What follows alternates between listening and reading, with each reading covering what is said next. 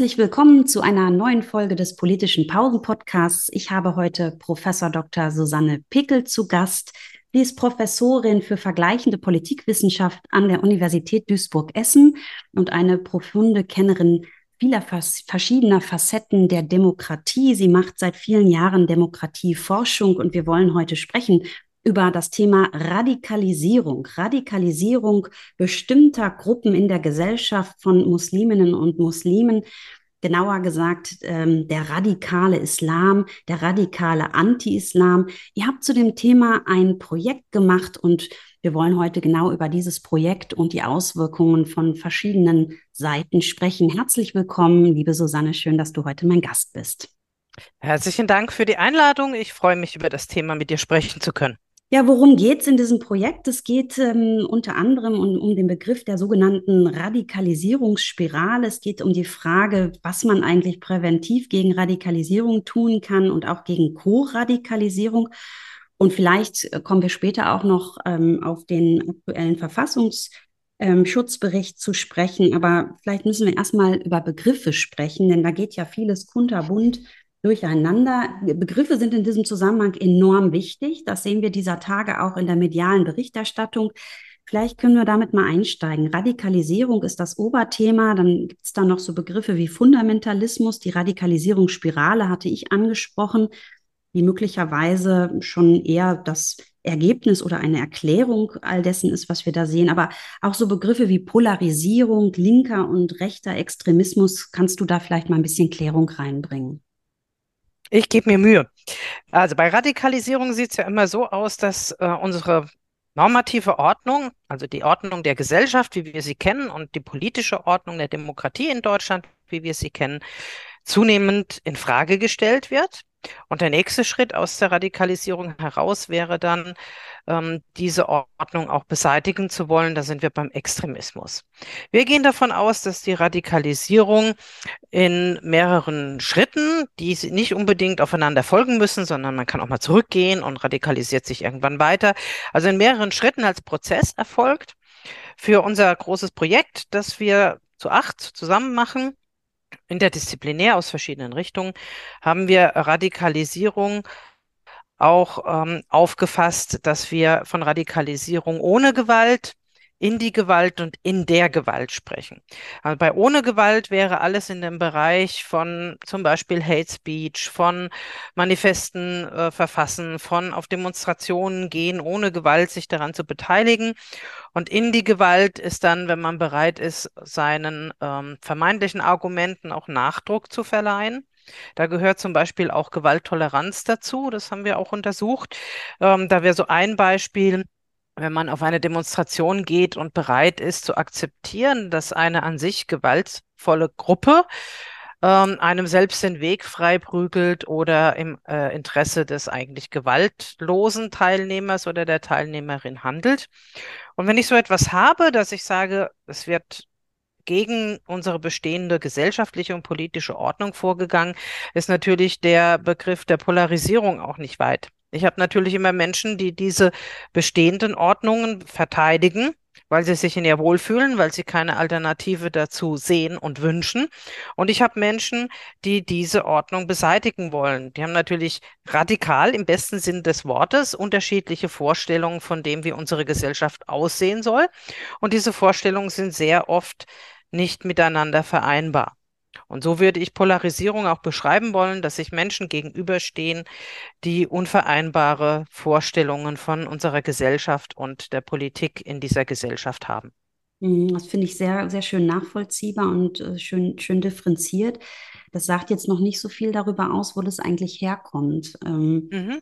Das heißt, es, ob Radikalisierung sozusagen das Ergebnis der Rezeption von Ereignissen ist. Ähm, also so, ich, ich denke an drei Dinge: Vorurteile, media, mediale Inszenierung oder die Berichterstattung oder auch die eigene Lebenswelt, das eigene persönliche Umfeld, mhm. Peer Group, Sozialisierung und ähnliches.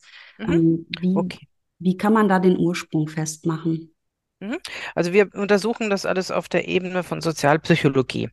Und äh, da geht sogar der Ursprung noch vor das Vorurteil zurück. Das Vorurteil ist ja schon eine Maßnahme, mit der äh, Menschengruppen, gesellschaftliche Gruppen in Gut und Böse eingeteilt geteilt werden oder in Wir-Gruppen und Fremdgruppen oder Gruppen von anderen. Man nennt das Englisch auch Othering. Das heißt, diese Fremdgruppe wird als etwas Differentes markiert. Man schreibt ihr negative Eigenschaften zu und bezeichnet sie als nicht zur eigenen Gruppe gehörend. Die Vorurteile kennzeichnen dann diese negativen Eigenschaften, die der Gruppe zugeschrieben werden. Das Motiv dahinter ist nicht einfach grundloser Menschenhass, sondern das Motiv dahinter ist, so untersuchen wir das und so hat sich das auch bestätigt, ähm, etwas, was man als Verlust von individueller und sozialer Signifikanz oder auch als Kontrollverlust bezeichnen kann.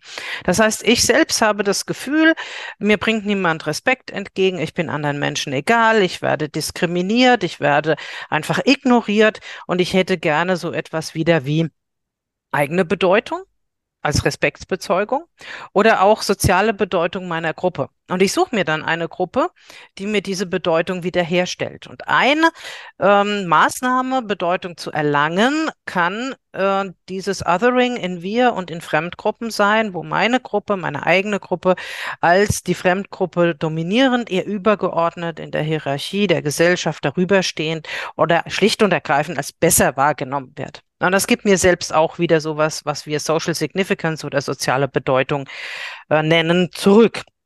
Ähm, du hast es noch angesprochen. Die eigene Lebenswelt? Oh, die Genau, die eigene Lebenswelt. Mhm. In der eigenen Lebenswelt ähm, ist das Problem, dass sich sehr viele Menschen heutzutage sozial depriviert fühlen. Das heißt, sie haben das Gefühl, sie kriegen nicht den richtigen Anteil oder den ihnen zustehenden Anteil an ähm, dem Lebensstandard. Sie arbeiten oder sie finden keine Arbeit und sie sehen Menschen, die angeblich noch weniger tun, die von außen kommen, äh, mit denen sie sich nicht identifizieren können, die sie als fremd beschreiben. Und diese Menschen bekommen etwas, was ihnen nicht zusteht. Dann kann ich beobachten, dass es vielleicht vielen Menschen in meiner Lebenswelt so geht, dass ich, sie sich abstrampeln und äh, scheinbar nichts erreichen können. Und diese sogenannte soziale Deprivation hat große Einflüsse A, auf die Wahrnehmung von anderen gesellschaftlichen Gruppen, das ist nämlich weitgehend negativ. B, auf die Unzufriedenheit mit äh, dem politischen Geschehen. Und C eben auch auf äh, die eigene Bedeutung. Also wenn man den Eindruck hat, man bekommt nicht, was einem zusteht, ist natürlich die eigene individuelle und die soziale Bedeutung ziemlich gering. Und dazu kommt noch, dass sich das negativ im Verhältnis zur Demokratie auswirkt. Also wir haben hier in der eigenen Lebenswelt ähm, dieses, diese Wahrnehmung, nicht das zu bekommen, was einem zusteht, das ist ein sehr wichtiger Aspekt, äh, der sich mit allem vereint, mit Kontrollverlust, mit Vorurteilen, mit äh, rassistischen Einstellungen, mit antidemokratischen Einstellungen. Jetzt bezieht ihr ja das, was ihr da macht, ähm, auf eine bestimmte Gruppe, nämlich auf den radikalen Islam und den radikalen Anti-Islam. Was bedeutet das vor allem mit dem, im, Hinblick auf die Radikalisierungsspirale? Zu welchen Erkenntnissen kommt ihr da? Mhm. Also wir gehen zunächst mal davon aus, dass ähm, die beiden Gruppen sich in gewisser Weise bedürfen und auch aneinander hochschaukeln. Die Idee ist nicht ganz neu, die ist von Julia Ebner. Wir haben die ausdifferenziert und erstmal auch dargestellt, wie so etwas aussehen kann und dann untersucht, wie Radikalitätszustände, wir haben keine Panelstudie gemacht, sondern nur ein Querschnitt, also wie Radikalitätszustände sich aufeinander beziehen. Unser Ergebnis ist ja, einigermaßen eindrucksvoll, muss ich sagen, denn was wir herausgefunden haben, war, dass Diskriminierung eine wesentliche Ursache für Menschen ist, sich auf der Ebene des Islam oder als Muslime zu radikalisieren. Wir können zum Beispiel feststellen, ähm, dass das vor allen Dingen Menschen sind, die ähm, schon Opfer von Diskriminierung geworden sind, die sich in dieser Folge in ja, sichere Gemeinschaften ihrer eigenen Religion zurückgezogen haben, äh, die auch ähm, Sorge haben, dass sie weiter diskriminiert werden, aber vor allen Dingen dieser Rückzug infolge von schon erfahrener Diskriminierung ist sehr, sehr wichtig, ähm, um sich eben in eine Gemeinschaft zurückzuziehen, die Sicherheit verheißt und die dann eben auch größtenteils fundamentalistische Ansätze vertritt ähm, und die sich ihrerseits dann wiederum von der Gesellschaft abgrenzt. Andere Eigenschaften, die ähm, auch in der Spirale zum Tragen kommen, sind daraus entwickelte Einstellungen äh, antidemokratischer Art oder auch antipluralistischer ähm, Gesellschaft. Ähm, da gehört dazu Antifeminismus und Sexismus, aber auch ähm, ja tradierter Antisemitismus. Den Fundamentalismus habe ich schon angesprochen und äh, für einige eben auch das Glauben an Verschwörungserzählungen. Wenn ich das auf die andere Seite mal übertrage, wie sieht es denn bei dem radikalen Anti-Islam aus, dann stelle ich fest, dass es hier auch Bezüge gibt ähm, von Muslimfeindlichkeit oder antimuslimischem Rassismus, die genutzt werden, um schon vorhandene Einstellungen nochmal zu pushen. Eine wichtige Gemeinsamkeit sind hier der tradierte Antisemitismus, Antifeminismus und Sexismus. Da kann man sich schön gegenseitig aufschaukeln. Und ähm, dann eben auch als ganz äh, wichtiger Punkt ähm, die Sorge äh, Opfer muslimischer Gewalt zu werden und eben auch die schon angesprochenen Verschwörungserzählungen. Die sind natürlich andere Art als Verschwörungserzählungen von radikalen Muslimen, aber es sind Eigenschaften, die zum Teil geteilt werden und es sind Eigenschaften, wo man natürlich schön äh, sich auch aneinander aufschaukeln kann. Ja, also man lehnt den Islam oder Muslime als solche ab empfindet es als Bedrohung, diskriminiert die Menschen infolgedessen. Die ähm, muslimischen Menschen ziehen sich infolge der Diskriminierung aus der Gemeinschaft zurück, fallen bestimmten Ideologien anheim oder grenzen sich eben von einer ähm, Gesellschaft, die weitgehend säkularisiert ist, ab und radikalisieren sich auf diese Art und Weise. Also man kann jetzt äh, durchaus sagen, einige äh, Rechtsextremisten, der größte Teil wahrscheinlich sogar, die, die geschlossen re rechtsextremistisches Gedankengut vertreten, benutzen die Muslime, um ihre Einstellungen nochmal zu bekräftigen und ein Beispiel zu haben, warum man die deutsche Gesellschaft vor Migration schützen muss. Ähm, der radikale Islam ähm, wird diskriminiert, zieht seine Energie aus der Diskriminierung in, äh, innerhalb äh, europäischer Gesellschaften, nicht nur der deutschen, und aus dem Rückzug. Aber eigentlich, wenn man sich wirklich äh, ja, radikalisieren will, in beiden äh, Zügen, sage ich mal, im anti-islamischen Radikalisierung und in der ähm, islamischen Radikalisierung, ist die Gegengruppe nur ein Push-Faktor. Mhm. Man bedarf ihrer grundsätzlich nicht, aber sie dient natürlich, um die eigenen Einstellungen nochmal zu verfestigen. Ja, jetzt hast du quasi meine nächste Frage schon ein bisschen mit ähm, beantwortet, nämlich bei diesen mhm. radikalen Gruppierungen, die sich eigentlich, die eigentlich gegenläufig sind, ähm, wie sie zueinander stehen. Also schön rausgearbeitet, dass sie sozusagen ähnliche ähm, ähnliche Ziele verfolgen, obwohl sie grundlegend mhm. unterschiedliche Ausgangspunkte haben. Ähm, ich komme mhm. mal zu dem Verfassungsschutzbericht aus dem Jahr 2022, mhm. der kürzlich erschienen ist. Da haben wir ähm, die Einsicht, dass gewaltbereite Rechtsextremisten zahlenmäßig zugenommen haben. Es wird von 39.000 Menschen, die dem rechtsextremen Spektrum zugeordnet wird, ausgegangen, wobei da die vom Verfassungsschutz beobachteten Teile der AfD auch mit reingerechnet werden. Linksextremisten gar nicht so viel weniger mit 36.500 Personen. Ähm, beide Gruppierungen sind gestiegen und es gibt auch noch eine neue Gruppe, ähm, die die Funktionsfähigkeit des Staates außer Kraft setzen wollen, die auch zahlenmäßig nicht irrelevant ist.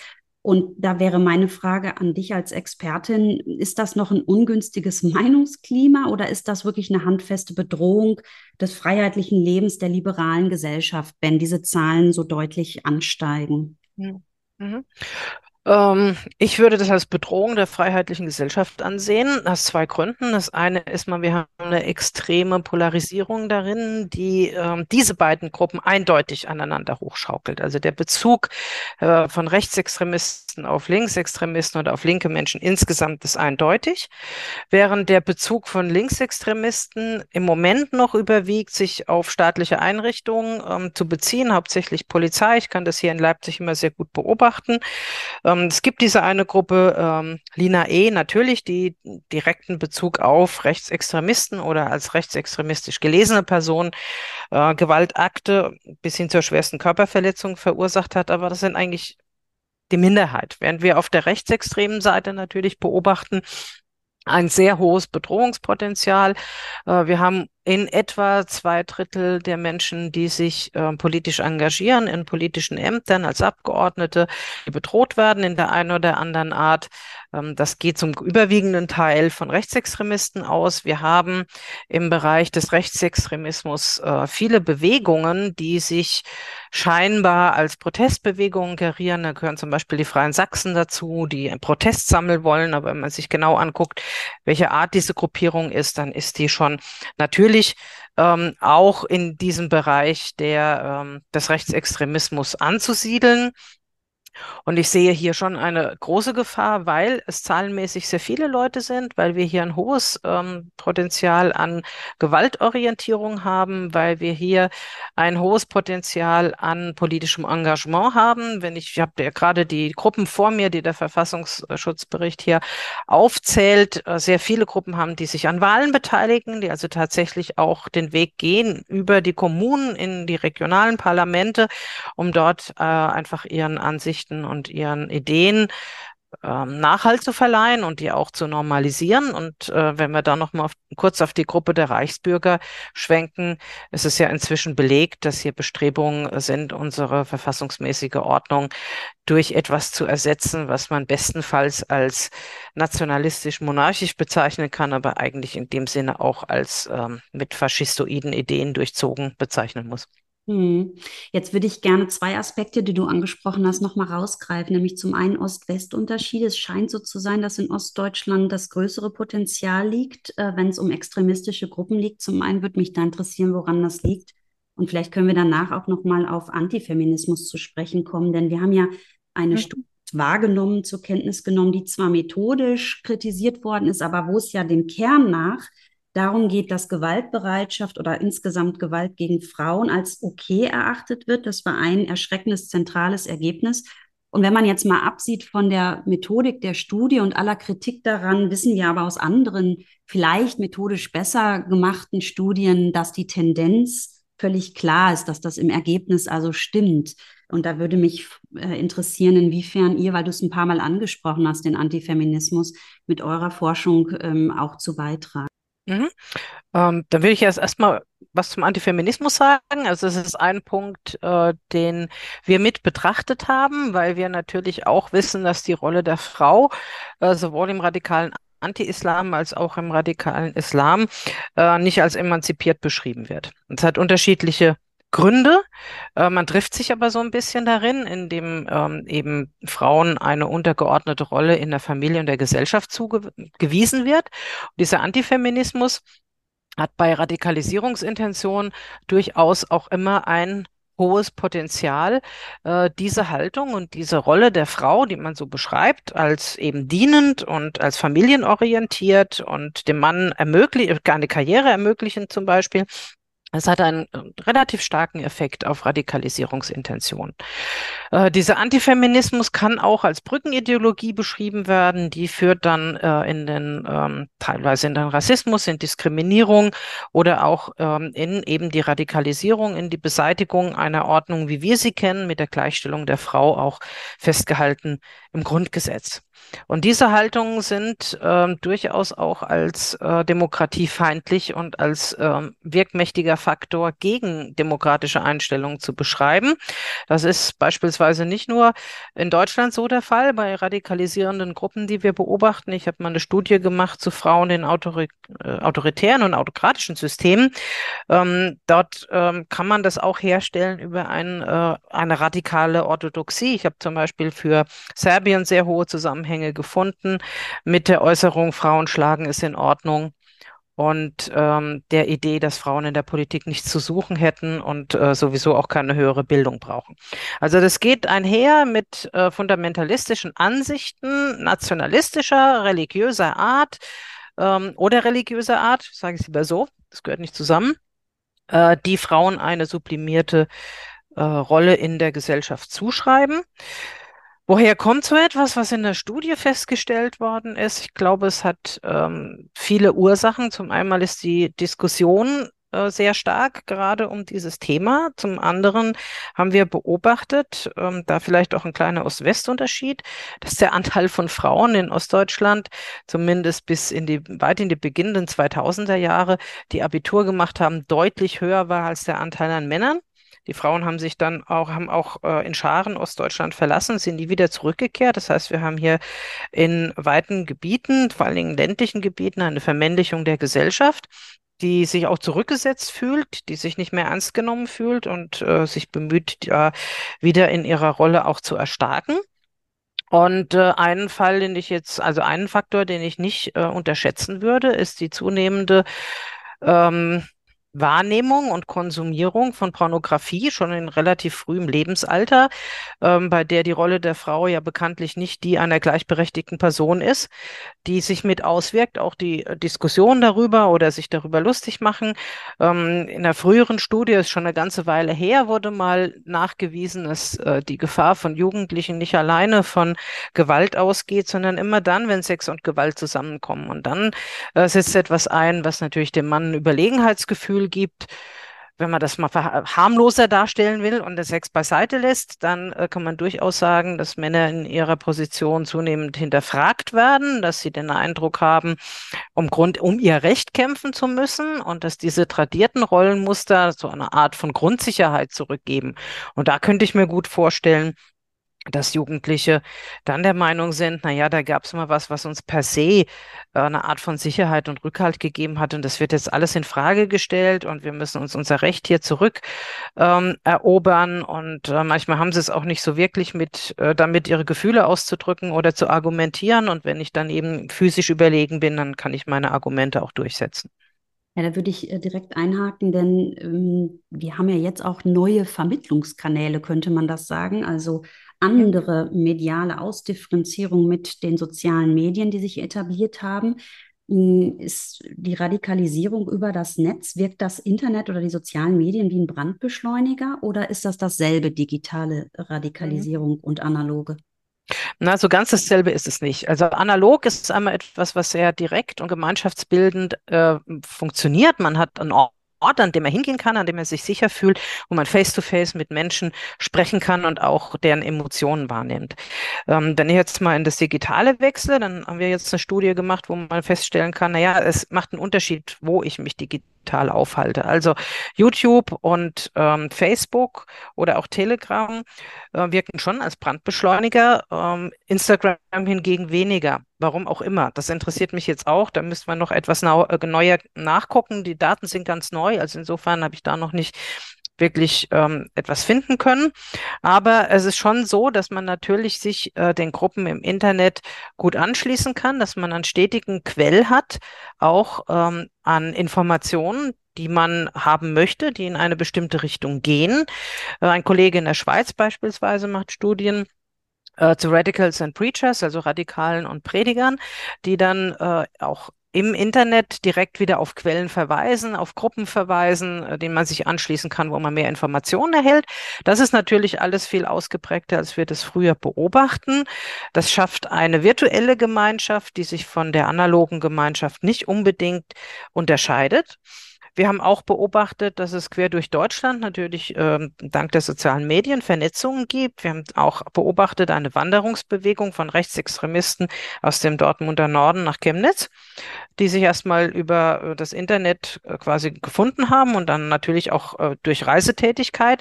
Also ich würde sagen, beides analog und digital geht Hand in Hand. Man kann sich international mehr vernetzen, man kann mehr Zuspruch erfahren und mehr Klicks erhalten, wenn ich digital aktiv bin. Aber das Analoge spielt nach wie vor eine Rolle. Gemeinschaftserleben äh, würde ich äh, auch jetzt in der digitalisierten Zeit niemals unterschätzen. Mhm. Ich habe noch zum Abschluss ähm, des Podcasts eine drängende Frage, nämlich die Forschung, die ihr macht, ist wichtig, aber sie ist sicherlich auch kein leichtes Thema ähm, da sie ja eben auch bestimmte Gruppen durchaus in den Vordergrund zieht, wie du sagst, die gewaltbereit sind. Und da frage ich mich, wie ist das als Wissenschaftlerin mit persönlichen Angriffen? Eine gewisse Resilienz ist da sicherlich erforderlich, aber ähm, merkst du da auch eine Art Bedrohung bei dem, was du tagtäglich machst? Bis jetzt muss ich sagen nicht, was daran liegen mag, dass wir uns äh, hauptsächlich, ich würde jetzt nicht sagen in geschützten Räumen, aber erstmal wissenschaftlich betätigt haben. Ähm, wenn wir an die breite Öffentlichkeit gehen, ähm, geht es über Zwischenrufe erstmal nicht hinaus.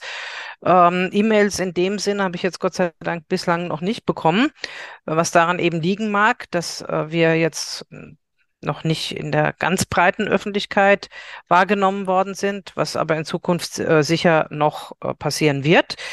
Äh, was aber auch daran liegen mag, dass wir Kollegen haben, die noch viel breiter in der Öffentlichkeit wahrgenommen werden, an denen sich die Gruppen zunächst erstmal abarbeiten. Äh, wenn man sich den Bericht des Sachverständigenrates zur Muslimfeindlichkeit durchliest, da haben wir da Personen, die noch ganz anders in der Öffentlichkeit stehen und die im Wesentlichen auf ähnlichen Begriffen und Definitionen aufsetzen, wie wir das auch tun.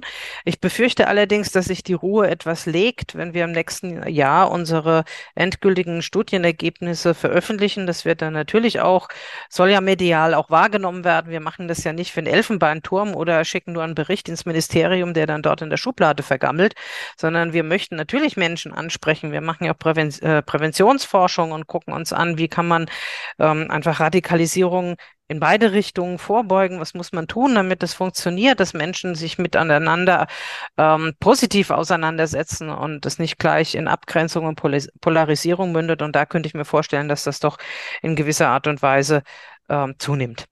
Ja, du hast es gerade angesprochen. Ihr habt die Studie, von, über die wir heute gesprochen haben, fertiggestellt. Ein neues Buch ist entstanden und vielleicht ist an dieser Stelle auch noch die Gelegenheit, einen kleinen Werbeblock einzuschieben. Dankeschön, da bedanke ich mich ganz herzlich dafür. Und zwar haben wir ein Buch veröffentlicht, alle acht Mitglieder des Forschungsverbundes. Das Buch nennt sich Gesellschaftliche Ausgangsbedingungen für Radikalisierung und Co-Radikalisierung. Äh, das Werk ist erschienen im Springer Verlag in der Reihe Politik und Religion. Das basiert erstmal auf unseren Vorerkenntnissen, was wir als Grundlage benutzen, um unsere Forschung weiterzutreiben. Und die Forschungsergebnisse werden im nächsten Jahr in ähnlichem Kontext erscheinen, wo man dann sehen kann, was wir aus unseren eigenen Daten, aus unserer eigenen qualitativen Erhebungen und Bevölkerungsbefragungen gemacht haben. Ja, ganz herzlichen Dank für deinen Besuch. Ein wirklich wichtiges, spannendes Thema, ähm, vor allem auch angesichts der Umfragewerte, anstehender Wahlen etc. Ähm, ich wünsche ganz, ganz viel Erfolg weiterhin und wir sind gespannt, was wir von euren Studien, von euren Forschungen weiterhin dann erfahren dürfen. Vielen Dank für deinen Besuch, liebe Susanne Pickel. Herzlichen Dank für deine Einladung, liebe Julia Schwanunz.